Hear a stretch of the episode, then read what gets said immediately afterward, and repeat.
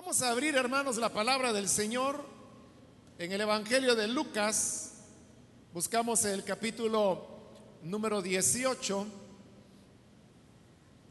donde vamos a leer la palabra del Señor y damos la bienvenida también a los hermanos que están con nosotros a través de radio, televisión, que se unen tanto dentro como fuera del país en este esfuerzo de oración por el cese de la violencia en nuestro país. Leamos entonces del el Evangelio de Lucas, capítulo 18, el versículo número 1 en adelante. También les refirió Jesús una parábola sobre la necesidad de orar siempre y no desmayar diciendo, había en una ciudad un juez que ni temía a Dios ni respetaba a hombre. Había también en aquella ciudad una viuda, la cual venía a él diciendo, hazme justicia de mi adversario. Y él no quiso por algún tiempo. Pero después de esto, dijo dentro de sí, aunque ni temo a Dios, ni tengo respeto a hombre, sin embargo, porque esta viuda me es molesta, le haré justicia. No sea que viniendo de continuo me agote la paciencia. Y dijo el Señor, oíd lo que dijo el juez injusto. ¿Y acaso Dios no hará justicia a sus escogidos que claman a Él día y noche? ¿Se tardará en responderles? Os digo que pronto les hará justicia. Pero cuando venga el Hijo del Hombre, ¿hallará fe en la tierra? Amén. Hasta ahí dejamos la lectura. Pueden tomar sus asientos, por favor, hermanos.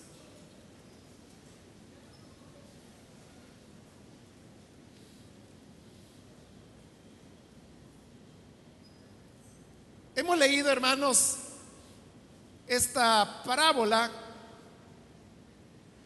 que el Señor Jesús relató referente al tema de la oración. En realidad, en este capítulo 18 de Lucas, encontramos dos parábolas que están unidas una tras otra y las dos tratan el tema de la oración, pero enfocándose en aspectos diferentes. Normalmente el Señor relataba sus parábolas y algunas veces, no siempre, pero algunas veces, Él explicaba posteriormente el significado de esa parábola.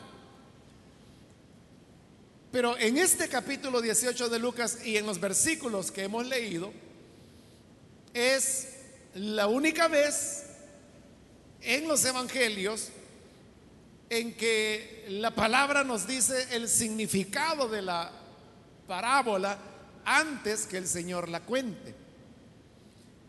De paso hay que decir que esta parábola, que se le ha dado el nombre de la viuda y el juez injusto, solamente aparece en el Evangelio de Lucas y no en los otros evangelios. Pero la única mención que hace la escritura de esta parábola, repito, es en ese orden. Primero está la explicación y luego se cuenta la parábola. La explicación la encontramos en el versículo primero donde dice, también les refirió Jesús una parábola sobre la necesidad de orar siempre y no desmayar. Esa es la enseñanza de la parábola que podríamos resumirlo en una palabra, perseverancia. Porque él habla de orar siempre y no desmayar. Se trata entonces de una parábola que todavía no se nos ha contado, pero que la enseñanza que lleva o que va a presentar es que debemos perseverar en oración y no desmayar ni cansarnos de estar llevando esa petición ante el Señor. Una vez se nos ha dado la explicación del sentido de la parábola, ahora comienza la parábola en el versículo 2, cuando el Señor dice, había en una ciudad un juez que ni temía a Dios ni respetaba a hombre. Como era costumbre en esa época, la verdad es que los jueces estaban establecidos en cada ciudad.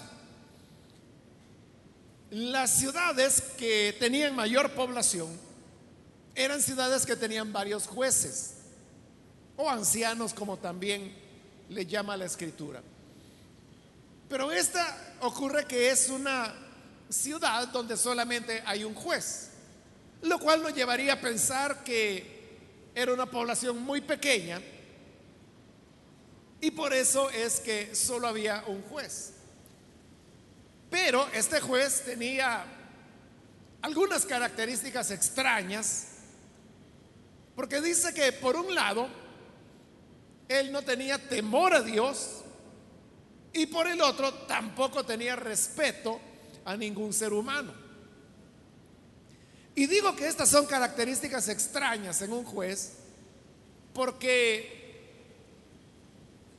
las únicas dos fuentes de donde un juez pudiese emitir dictámenes justos sería o bien sobre la base de las enseñanzas del bien y del mal que Dios da, o sobre la base de la consideración y el respeto que se tenga a los seres humanos.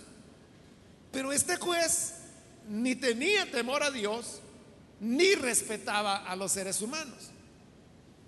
Entonces no había ninguna base sobre la que él pudiese construir criterios o juicios que fueran verdaderamente justos.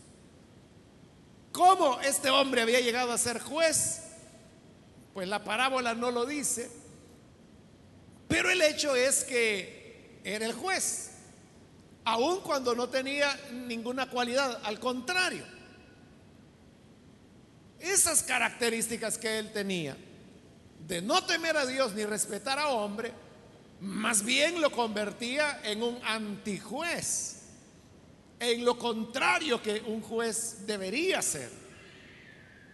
Porque piensen, no tenía temor a Dios, lo cual significa que para él no había criterios morales, no había una base sobre la cual él pudiera discernir lo correcto de lo incorrecto.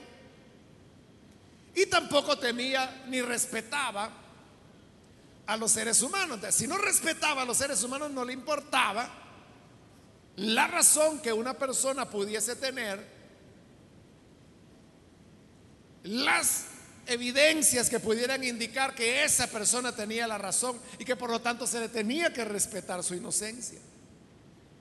Pero si él no respetaba al hombre, entonces yo le pregunto, ¿cómo se podría apelar a un juez así?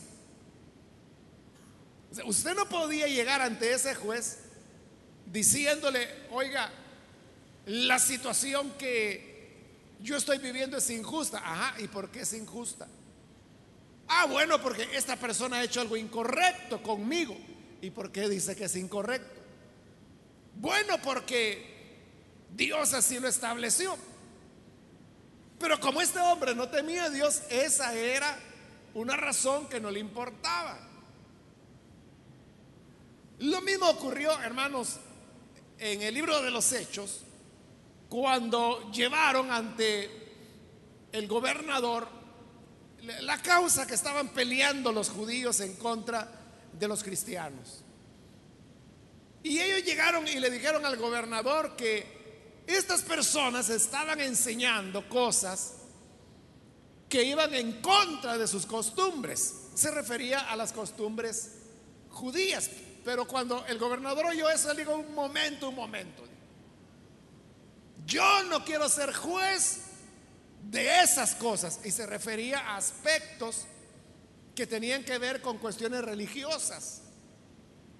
Yo no quiero ser juez de esas cosas. Si fuera algún delito grave, yo les atendería. Pero si son cuestiones de palabras y de su religión, ahí vean ustedes cómo se las arreglan y los echó.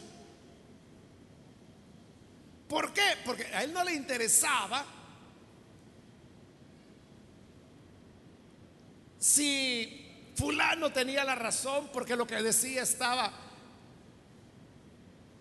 en una afinidad con la revelación que Dios había dado a través de su palabra. No le interesaba. Es lo mismo este, este juez. Como él no tenía temor de Dios, no había manera de, de llegar por el lado de lo correcto y lo incorrecto. Ahora, si se quería llegar por el otro lado, que era exponer las situaciones y decir es que vea, yo soy una persona desamparada, no tengo quien me defienda, señor juez, usted es el único. Como él no respetaba a hombre y mucho menos a mujer, él podría haber dicho, bueno, ¿y yo qué tengo que ver con eso? A mí que me interesa. Porque solo alguien que respete al ser humano puede interesarse en las dificultades que otra persona esté viviendo. ¿De cómo se llegaba a este juez? ¿A qué se podía apelar? O sea, no había manera de tocarle el corazón, no había manera de interesarlo en un caso u otro. Por eso digo, ¿cómo es que había llegado a ser juez? Claro, el Señor está colocando este modelo de juez porque Él lo que quiere es contraponerlo con el otro juez, que es Dios. Porque esa es la conclusión a la que Él va a llegar. Si este hombre, que era injusto, que era un antijuez, le concedió a la viuda lo que pedía, ¿cuánto más no lo hará vuestro Padre respondiendo a sus escogidos que claman a Él de día y de noche? Eso es lo que él quería, mostrar la diferencia, que si el malo lo hizo por la perseverancia de la viuda, ¿cuánto más no lo hará Dios ante la oración perseverante de sus hijos? Bien, pero ese era el juez de la ciudad. Y la viuda no tenía a dónde ir más que a él.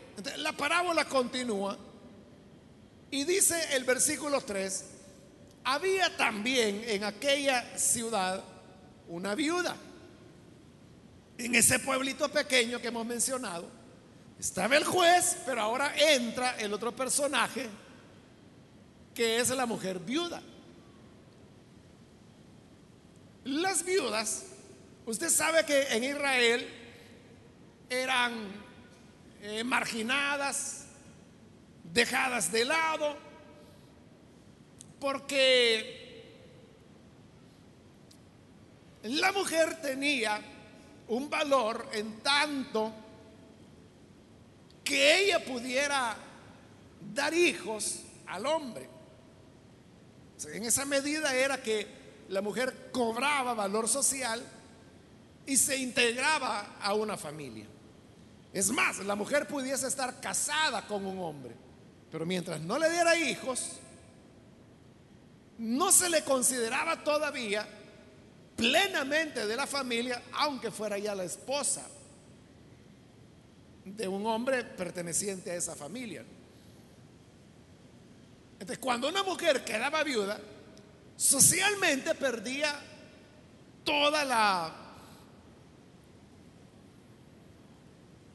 el significado o el valor, porque el valor realmente se lo daba el hecho de que ella era la esposa de fulano. O que era la que le había dado hijos a Mengano. Normalmente las viudas que quedaban en desamparo eran las que no le habían dado hijo a su esposo, ahora difunto, sea porque la muerte del esposo había sido prematura, sea porque no se había podido producir un embarazo, porque el hombre o porque la mujer tuviese problemas de infertilidad. Esas viudas que no daban hijos y moría su esposo, se rompía el único vínculo que no era el más fuerte, porque con la muerte el vínculo del matrimonio quedaba disuelto. Esto hacía que las viudas quedaran socialmente en una categoría como inferior, despreciadas, y por eso es que había muchas personas que se aprovechaban de ellas. Se aprovechaban en el sentido que, que las engañaban, le robaban dinero, bienes. Y por eso es que la palabra de Dios tantas veces condenaba el aprovechamiento que algunos perversos hacían de la indefesión que una viuda pudiese, tener. Y de ahí viene la expresión de la escritura cuando Dios dice que Él es el padre de huérfanos y de viudas, que eran las personas que sufrían mayor vulnerabilidad y de quienes casi cualquiera se podía aprovechar. Como esta era una viuda así, ¿qué recursos ella podía tener ante un juez como el que hemos descrito? Que era el juez de su ciudad, a quien ella tenía que acudir, no había otro. Por ser viuda, ella no tenía recursos económicos porque si este juez no temía a Dios ni respetaba a hombre, muy probablemente se movía por la fuerza del soborno. Y como no temía a Dios ni respetaba a hombre, gustosamente le hubiera recibido un soborno para determinar de acuerdo a lo que el sobornista le estaba solicitando. y esta viuda por ser viuda, ¿de dónde sacaba recursos? Ella no podía darle un soborno, no podía apelar a que le dijera, mire, por el amor de Dios, ayúdeme. Si no tenía amor a Dios ese juez. O que le dijera, pero mire, ya soy una mujer viuda, tal vez no vieja, pero viuda, desamparada. ¿Y que le importaba al juez si él no tenía respeto a ningún ser humano? Ella no tenía ningún recurso. Muchas veces, hermanos, nos encontramos nosotros así en situaciones en la vida en donde vemos que la, la solución a nuestras necesidades no tenemos los elementos o los recursos como para poderlas resolver por nosotros mismos. Y cuando hablamos de un tema como el que nos ocupa, el, de la violencia en nuestro país y que golpea cada día y tan de cerca a casi cualquier persona, ¿Qué podemos como iglesia o como cristianos hacer? Ahí es donde muchas personas se sienten impotentes y dicen, bueno, pero ¿y como creyente yo qué puedo hacer? El problema es tan grande. Y en verdad es tan grande. Es tan grande que la policía hace ya como ocho años que fue sobrepasada en su capacidad de control. Porque más o menos eso tiene el ejército, unos ocho años de haber salido a la calle. Pero ahora usted ve que de igual manera el ejército no ha podido hacer mayor cosa por controlar la situación. Entonces, si no puede la policía, si no puede el ejército, ¿qué otra fuerza queda en el país? No hay ninguna otra ya. Entonces, ¿cuáles son los recursos de la iglesia? Nos vemos como esa viuda pobre que no tenía capacidad ni recursos para poder por sí misma inclinar por lo menos un poquito la balanza a favor de su necesidad. El problema de la viuda, dice el versículo 3 que ella venía y le decía al juez, hazme justicia de mi adversario. Ella le contaba al juez que tenía un adversario, o sea, una persona, un hombre, que le estaba haciendo la vida difícil a la viuda. No se nos dan detalles de en qué consistía eso, pero a juzgar por el contexto de las palabras de Dios, uno pensaría que era un hombre que quería aprovecharse de los pocos bienes que la viuda tenía, o quizá ya la había estafado, o le había robado, o se había apropiado de algo que la viuda tenía. Y así es como él se había convertido en el adversario de esta viuda. Entonces, ella venía al juez y le decía, hazme justicia de mi adversario. Lo primero que nosotros debemos hacer es llevar ante el Señor nuestras peticiones y contarle a Él qué es lo que está ocurriendo. Es lo que la viuda hacía. Iba donde el juez y le contaba cuál era su caso para que Él se enterara. Hay personas que expresan que se cansan de orar o dicen, yo estoy orando y pierdo la atención. Lloro y de repente ya no hay más que decir. Mire, yo oro al Señor, pero yo siento que en cuatro minutos ya le dije lo que él iba a decir y de ahí, ¿qué más voy a hacer? Pero ¿sabe por qué llegamos a ese nivel de una oración tan rutinaria o tan tan débil? Es hermanos porque no le contamos a Dios lo que está ocurriendo. Y no se lo cantamos porque nosotros sabemos que Él es Dios. Y como Él es Dios, Él sabe todo. claro,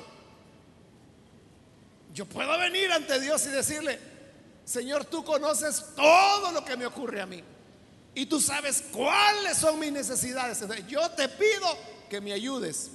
Amén. O sea, todo lo que yo he dicho ahí es verdad.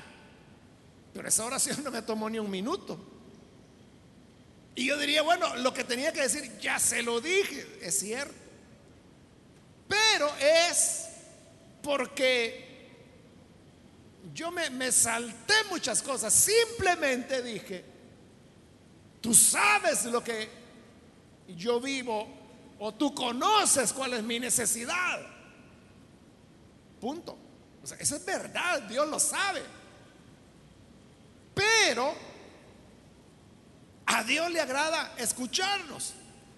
Es que vea, la oración, la finalidad de la oración no debería ser, no debería ser para nosotros obtener algo. Porque hay gente que así lo ve que la oración es como el medio por el cual yo voy a conseguir algo. Y no, la oración es el medio por el cual podemos llegar a conocer a Dios. Ese es el objetivo fundamental. Pero como uno conoce a una persona,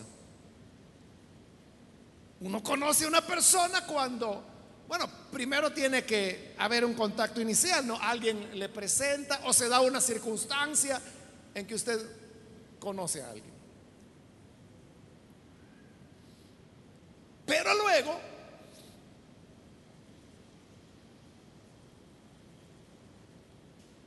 si usted verdaderamente quiere conocer a esa persona, debe comenzar a desarrollar una amistad. Y la amistad significa conversar, intercambiar puntos de vista. Y para que eso sea posible, lógicamente hay una inversión de tiempo. Probablemente haya que reunirse en la casa suya o en la de él, o visitarse mutuamente, o tal vez un día salir a dar una vuelta, a ver en las vitrinas lo que no puede comprar, pero por lo menos andan platicando.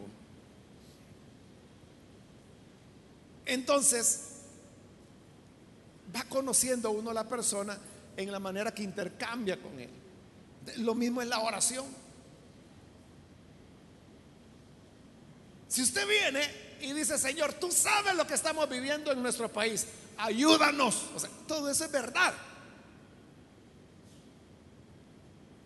Pero eso no le hace amigo de Dios. Usted será amigo de Dios cuando comienza a contarle a Dios lo que ocurre.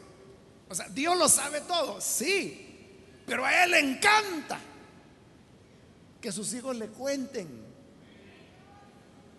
Es igual que si usted tiene una niña o un niño y usted ya sabe lo que ocurrió en casa. Y viene la niña y le dice, papito o mamita, te quiero contar qué pasó ahora. No, no me digas, ya sé. Ya sé. No me digas nada. Trata usted así a su hijo. Bueno, habrán algunos salvajes que sí, ¿verdad? O sea, pero la persona normal no. Viene y dice, vaya pues, hijito, contame, ¿qué fue lo que pasó? Usted ya sabe qué pasó. Pero usted quiere tener el gusto de oír como su hijo, su hija le cuenta a su manera lo que ocurrió. Usted le puede contar también a Dios, Señor, fíjate que en los últimos años en nuestro país ha venido ocurriendo este problema de las pandillas. Yo tengo 20 años de vivir en la casita donde vivo esa casita que tú conoces, Señor, ahí vivo yo. Pero yo he visto cómo ha ido cambiando la colonia, porque antes todo era tranquilo, pero de repente comenzaron a aparecer muchachos que comenzaron primero tirando piedras, después peleándose con otros, luego eran cuchillas y luego fueron balas y revólveres y pistolas. Y la última vez ya oí que eran fusiles los que tenían. Dios sabe eso, por supuesto. Pero en la medida que usted le va contando, usted le va conociendo porque está invirtiendo tiempo con él. Ya no será una oración de cuatro minutos, porque esa oración de cuatro minutos es por salir del compromiso. Eso de estar expresándole a Dios lo que ocurre, contándole. Y no solamente es que Dios le está escuchando, en la medida que usted le va contando a Dios, como Dios es vivo y Él está oyendo, ese Dios viviente comienza a poner pensamientos en su corazón. Es decir, Dios también está interactuando con usted, está conversando. Le da pensamiento le trae a memoria un pasaje de la Biblia. Y en la medida que usted le cuenta, Él le puede hacer ver algo, un detalle que usted dejó en el tiempo. Se vuelve como una conversación. Es, es una conversación. Y así como usted puede pasar con un amigo dos horas, tres horas, qué sé yo, platicando también puede hacerlo con Dios. Ahora, la viuda le contaba al juez lo que le ocurría. Pero ya dijimos, ella no tenía otro recurso. Ella llegó a entender que solo tenía un recurso. Y el recurso era la constancia.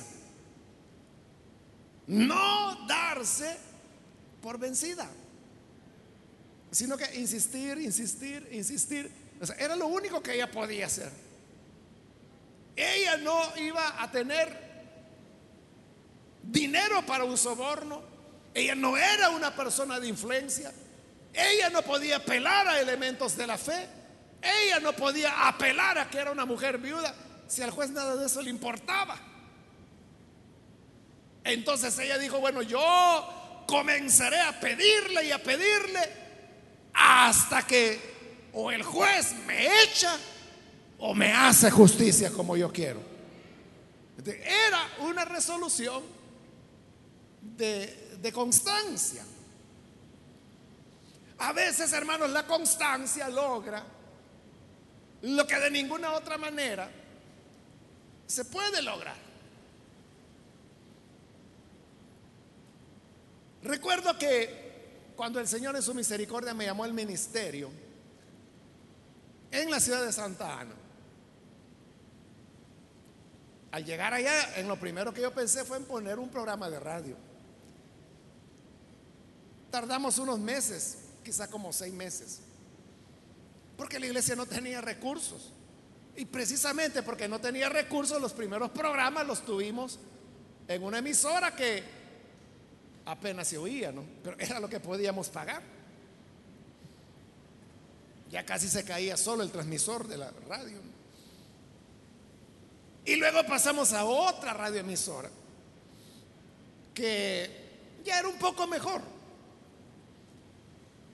Pero había una radioemisora que era la mejor. O sea, la de más potencia, la de mejor programación. Era una especie como de, de YSKL, pero en Santa Ana. Estoy hablando de la década de los 80. Bueno, de hecho eran los mismos dueños, ¿no? la, misma familia Flores de la KL eran los propietarios de esa otra radio en Santana y por eso es que tenía ese perfil, o sea, locutores de primera, o sea, gente profesional que de verdad estaba haciendo radio. Entonces llegó un momento en que yo dije, o sea, no podemos andar con nuestros programitas en radio que se están desarmando, ¿no? O que apenas se oyen. Entonces dije, no, yo voy allí, yo ni idea tenía las tarifas que esa emisora podía tener. O sea, pero yo dije, ahí tiene que estar nuestro programa. Y yo fui directamente a la oficina de la radio que estaba al lado de la caseta de transmisión. Bueno, cuando llegué me doy cuenta que la persona encargada era, era una señora, era una gerente, no era hombre, era una señora. Muy amable, ella muy educada y me recibió y yo le dije, mire, yo soy pastor de una iglesia y yo tengo interés en colocar un programa de radio de 15 minutos diarios, porque era lo que podíamos pagar y en realidad yo ni sabía cuánto costaba en ese emisor.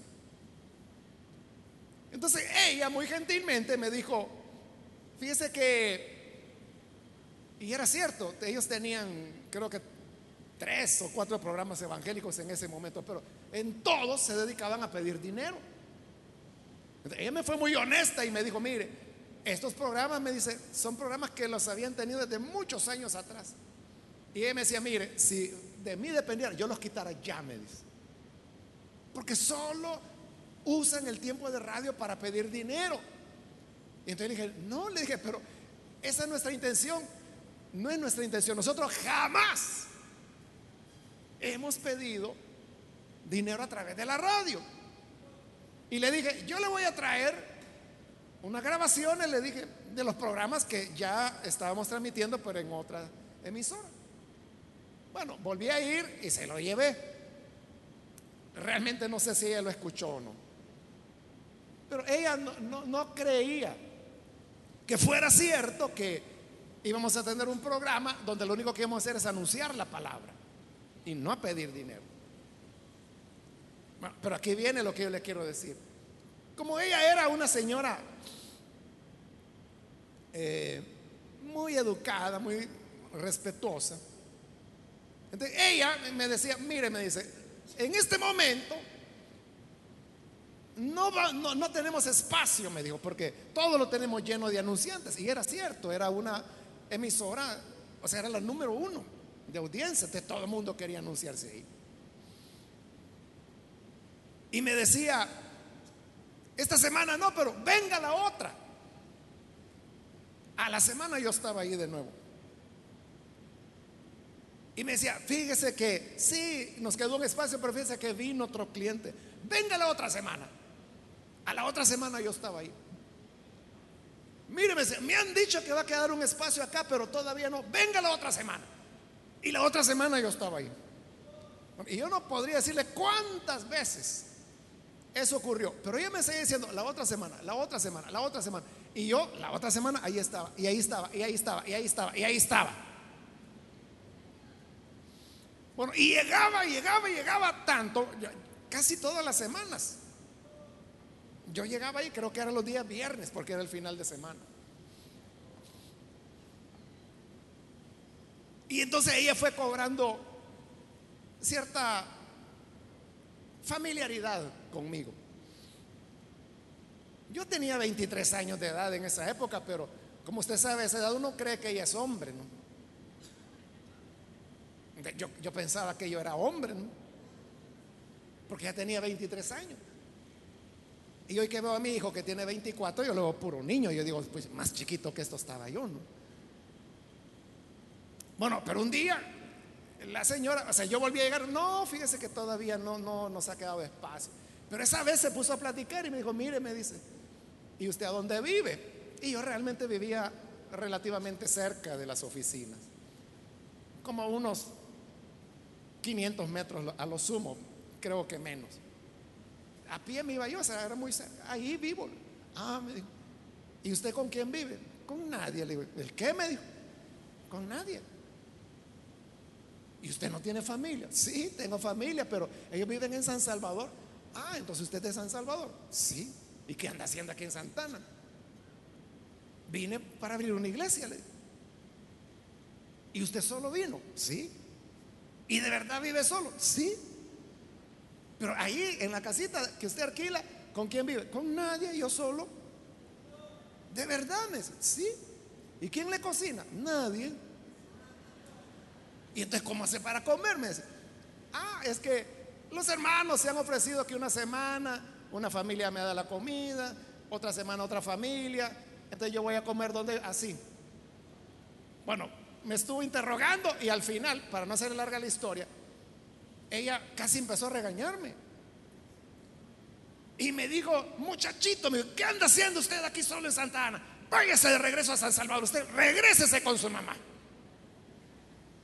Ahí le estoy hablando que era quizá principios de 1981, es decir, la, guerra ya había estallado. Entonces, dentro de ese contexto fue que ella me dijo eso. A, mí me causó gracia, no sé, porque repito, yo me consideraba hombre ya. Ella tenía razón. Yo era un niño, pero yo me consideraba hombre ya.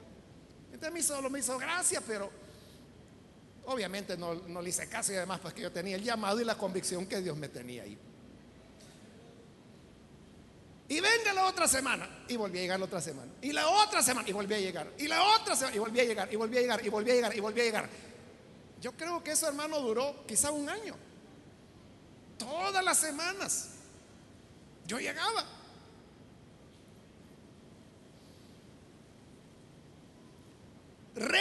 Lo que ocurría eran dos cosas. Que yo no me di cuenta. O sea, yo lo vine a entender años después. O sea, porque con la señora, con ella, después, pues fuimos muy amigos y después ella se reía y me recordaba ese incidente y, y me contaba, pero realmente ella lo que no tenía era valor, o sea, porque yo le causaba como cierta lástima. Entonces, ella lo que no tenía era valor de decirme, mire, no, no le voy a dar el espacio. O sea, eso ella no podía hacerlo. Entonces la idea de ella era que como no podía decirme no, me decía, la otra semana, la otra semana, la otra semana. Y siempre me daba una explicación. Es que fíjese que viene la campaña política y, nos queda menos espacio, pero la otra semana. Fíjese que vino otro anunciante, pero la otra semana. Fíjese que me hago prometido este espacio, pero la otra semana. Ella no se atrevía a decirme que no. Ese era un aspecto. Y el otro era que yo, siempre como solemne ingenuo, no me di cuenta. Y yo le creía cada cosa que ella me decía. O sea, cada vez que ella me decía, me va a quedar un espacio, pero venga la otra semana. Yo le creía que era cierto. No me daba cuenta que era solo una excusa para que yo me cansara y no llegara allá. Pero como yo le creía, entonces yo decía, bueno, la otra semana. el punto es que bajo esa ingenuidad yo fui perseverante y perseverante y perseverante. Y mire, y si eso fue un año que no me recuerdo, pero más o menos fue como un año.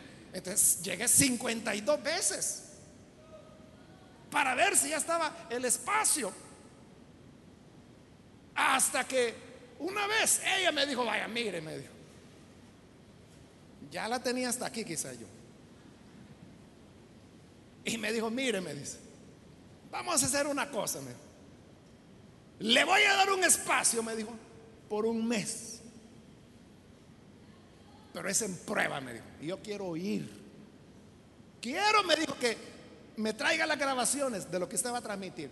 Una semana antes, yo las voy a oír. Y si está bien, lo transmitimos. Y si en este mes usted hace bien, es decir, no pide dinero como hacían los demás, que era la queja de él. Entonces le vamos a dar otro mes. Y así vamos a ir. Excelente, le dije yo. Vaya, me dijo. Entonces, cuesta tanto, me dijo. No recuerdo ahorita cuánto era, pero en esa época era dinero, hermano. Y cuando ella me dijo la cantidad de lo que valía, 15 minutos diarios, la iglesia no tenía cómo pagarlo. Pero yo dije, bueno, tanto ha costado que quede un espacio, porque yo todavía seguía pensando que era que finalmente había un espacio, aunque ese espacio había estado ahí toda la vida. Pero como yo le creía,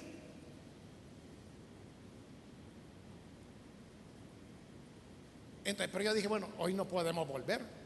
Y yo firmé y dije, hagámoslo, adelante. Y fui y le dije a los hermanos, hermanos, vamos a transmitir aquí en esta radio que era la número uno. Ay, los hermanos contentos, pero esto es lo que vale. Se fueron de espalda. ¿Y cómo vamos a parar? A saber, le digo yo, pero nosotros démosle. Y, Dios nos va a bendecir. Bueno, así fue. Nunca, nunca nos atrasamos en el pago. Y claro, ella oyó el programa, le encantó. Entonces pasó el primer mes, el segundo mes, el tercer mes. y así fuimos avanzando. Luego me dijo, mire, de ella salió, fíjese que el día domingo tenemos una media hora que nos ha quedado libre. ¿La quiere usted? Sí, le dije yo. Después fue otra media hora. Sí, le dijo. Mire, fíjese que hay como 45 minutos más el día. Yo la agarro, le dije. Entonces, de lunes a sábado teníamos 15 minutos diarios y el día domingo era hora y media de programa que teníamos. Ahí es donde nacieron, hermanos, varias secciones, porque como era un programa de hora y media, ahí nacieron varias secciones que después se convirtieron en programas de Radio Restauración. O sea, como ella me pidió que todo era grabado, yo todo lo grababa de antemano. Entonces las grabaciones ya estaban. Entonces ahí es donde yo tenía orientaciones familiares, eh, lecturas cristianas, el espacio para niños, la predicación. Esas eran secciones de esa hora y media. Claro, como yo todo lo iba guardando, entonces cuando ya nace la radio restauración, yo ya tenía esos materiales y ahí fue como pasan, ya no como secciones, sino que como programas de, la radio restauración en 1986. Bien, la historia a lo, que, a lo que yo voy, creo que usted ya lo captó, ¿no? Es que yo no me di por vencido. O sea, pero no fue o sea, yo podría contarle un cuento y decirle, no, es que yo tenía fe y perseveré. No, no, no es cierto. Yo no me di cuenta. que la señora me estaba poniendo excusa. Yo le creía. De como yo le creía que era cierto que la otra semana iba a haber un volví a llegar. Pero eso sí, nunca dejé de llegar. Y llegaba, y llegaba, y llegaba, y llegaba solo para que me diera otra historia. Pero yo no sabía que era historia, como yo creo en la gente. Yo le creía que era cierto lo que me estaba diciendo. Pero eso fue que llegué, llegué, llegué, llegué, llegué, llegué. Y le digo, si eso fue como un año, no estoy seguro en este momento. Tendría que revisar el libro de los anales de la historia. Pero como no lo he revisado, le diría que al menos fue un año. Entonces, y eso sí, no hubo semana que yo no llegara. Entonces fueron al menos 52 veces, al menos, que yo llegué y llegué y llegué y llegué y llegué y llegué y llegué y llegué. Hasta que hay un momento en que quizá ella pensó dentro de sí misma, este muchacho sí que, no sé si dijo que necio, o no entiende. Y tenía razón, yo no entendía que ella sacudirme quería. Yo no entendía, yo pensaba que era sincero. Este, pero eso hizo posible que naciera el programa. Eso fue ahí por 1982, creo. Y ese programa se mantuvo hasta 1995, que es cuando ya nace la Radio Restauración en Santa Ana. ya teníamos nuestra propia emisora. Obviamente ya no había sentido pues tener programa en, otra radio. No obstante, lo que suspendimos fue el programa del día domingo, ese larguísimo programa de hora y media, que hasta el día de hoy ese tiempo no se lo han dado a nadie. Después de no sé cuántos años 19 años ya. Pero mantuvimos el programa de 15 minutos diarios. Ese lo mantuvimos quizá como por un año más. O sea, porque era una hora clave. Era las 5.45 de la mañana. De 5.45 a 6 de la mañana. A las 6 comenzaba el noticiero de ellos. Entonces no había mejor hora. Entonces la conservamos. Y ya después de un año que ya tenemos la radio, también quitamos esos 15 minutos. Nadie lo tomó porque para entonces las tarifas se habían disparado. O sea, ya le estoy hablando de 1996. ¿no? ya para entonces esa franja era carísima. Ninguna otra iglesia la tomó hasta el día de hoy. Entonces, esta es una historia, hermano, real que se la cuento. Cuando, fíjese, no teníamos recursos. O sea, éramos una iglesia en ese momento que estaba naciendo en Santa Ana, muy pequeña, había iglesias mucho más grandes en ese momento. Que, que, era lo único que quedaba. El perseverar, pero le soy honesto, yo no lo hice por perseverar, lo hice porque le creía a ella. Pero ella lo entendió como perseverancia, que yo era persistente y que no me iba a dar por vencido hasta que se dio. eso es lo que la viuda pensó. Yo no tengo otro recurso más que venir, venir, venir. Y ella quizás estuvo yendo por 52 semanas también, pero el punto es que aquel juez dijo en el versículo 4, yo no le tengo temor a Dios. ¿Y qué? Ni respeto a ningún hombre, con pistola o sin pistola. Sin embargo, dijo él, esta viuda ya me tiene molesto. No va a dejar de venir esta señora. Le voy a hacer justicia, digo, le voy a conceder lo que pide. No sea que si sigue viniendo de continuo, me va a agotar la paciencia. Esa expresión es bien simpática en el griego porque lo que se ha traducido como me va a agotar la paciencia. En el griego realmente lo que dice es, se puede traducir también así, me va a dejar un ojo morado. Es lo que dice. Claro, para nosotros eso no tendría sentido y por eso se traduce, me va a quitar la paciencia. O sea, dejar un ojo morado, hoy hermanos, en nuestro mundo actual nosotros le llamaríamos un knockout, ¿verdad? Así se llama cuando un boxeador le da al otro y lo, tira a la lona. No se llama. Bueno. eso es lo que significa, o sea, me va a terminar por derrotar, me va a vencer. Traducido aquí, me va a quitar la paciencia. Entonces, hasta que un día llegó y le dijo, vaya señora, vaya, pues dígame, ¿cuál es su contrincante? Fulano. ¿Y cuál es el problema? Ah, que me ha quitado esto y esto. ya no se preocupe, ahorita mismo mando, soldados, vayan y vayan a traer ese ingrato. Vamos a arreglar esto. Vaya señora, asunto arreglado, por favor ya no vuelva. Y la viuda tuvo lo que quería. Pero ahora, en el versículo 6, dijo el Señor, oyeron, oyeron lo que dijo el juez injusto, siendo injusto. ¿Oyeron lo que dijo? Que iba a responderle a la viuda. Y ahora pregunta en el 7, ¿acaso Dios, que no es injusto, no hará justicia a sus escogidos que claman a Él día y noche? ¿Se tardará en responderles? Y la respuesta es no. No se tardará en responderles. Sí hará justicia a sus escogidos que claman constantemente, perseverantemente a Él.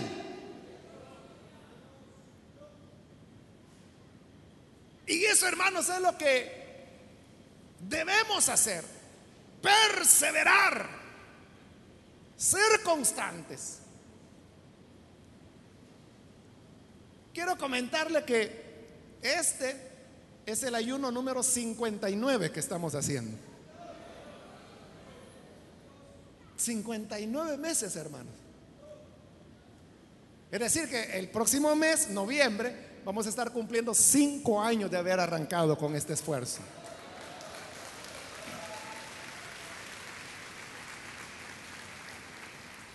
¿Cuántos han estado acá desde que comenzamos hace cinco años? Levanten la mano. Bueno, hay varios hermanos y hermanas. Mire, ya estamos cinco años más viejitos. Así pasa el tiempo. No parece, ¿verdad? Pero hoy estamos cumpliendo 59 meses. Ahora, la pregunta sería, ¿ya se cansó? Quizás cuando comenzamos usted no pensó que fuera a ser tanto tiempo, ¿verdad? Pero como le digo, es, es lindo cuando uno puede desarrollar una amistad con Dios.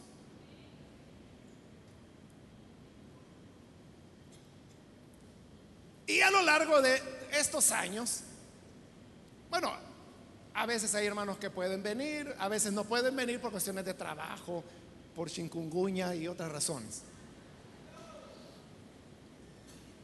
Pero más o menos estamos y estamos y estamos y estamos y seguimos y seguimos y seguimos y seguimos. Y Dios pregunta, ¿voy a tardar en responderles? Entonces debemos, hermanos, estar atentos, como otras veces yo le he dicho, el problema de la violencia es que se le ha manipulado políticamente. Y la, manipulación política se produce a través de los medios de comunicación, a través de las declaraciones que los políticos hacen y que luego las riegan los medios de comunicación, radio, televisión, periódicos. Entonces, como es un uso político que se hace del tema de la violencia, entonces a veces se quiere enfatizar algo. El problema es este, hermanos que nosotros nos dejemos atrapar por la manipulación política que se hace del tema de la violencia. Nosotros debemos tener la atención puesta en los hechos. Fíjese, si yo preguntara, hermanos, en estos últimos tres meses, por decir algo, ¿usted considera que la violencia ha disminuido o se ha recrudecido? Y usted de inmediato me dice, no, estamos peor. Pero ¿por qué dice usted que estamos peor? Es porque los medios, prensa, radio, televisión, se lo están diciendo. Pero esos mismos medios publican estadísticas a las cuales muchas veces no le ponemos atención. Porque no nos atrae tanto, nos atrae si nos dicen, matan a balazos a Marero, y a veces ni saben si es Marero o no. Pero como así hacen siempre. Eso nos llama la atención. Pero cuando es un cuadro estadístico, como que no, ¿verdad? Eso. Pero si usted ve las estadísticas que esos mismos medios publican, se dará cuenta que el índice de homicidios en nuestro país ha disminuido en la segunda mitad de este año. De 14 asesinatos diarios que teníamos, digamos en los primeros seis meses del año. En los últimos cuatro meses llevaríamos ya. Ha bajado a 11. Hay una disminución, pero usted no la nota. Al contrario, usted tiene la percepción que está peor. Y no. Por eso le digo, no tenemos que ser presa de las manipulaciones políticas. Ahora, si usted me dice, bueno, pero ¿y por qué ha disminuido? Ahí pueden haber explicaciones de diversa índole. Pero yo le voy a dar la más importante. Es porque la iglesia, como viuda perseverante, lleva 59 meses pidiéndole al Señor que cese la violencia. Y Él no se va a tardar en responder. Es lo que dijo el Señor, se tardará en responderle. Y la respuesta es no, obviamente. Pero yo termino con lo que el Señor terminó, versículo 8. Os digo que pronto les hará justicia. Pero oiga esta pregunta, pero cuando venga el Hijo del Hombre, hallará fe en la tierra. El Señor ha dicho, vuestro Padre responderá pronto a la oración perseverante. Pero aquí la pregunta es, ¿habrá esa fe cuando el Hijo del Hombre vuelva? Aquí el punto no es si Dios puede o no puede. Aquí el punto es si tú puedes creer.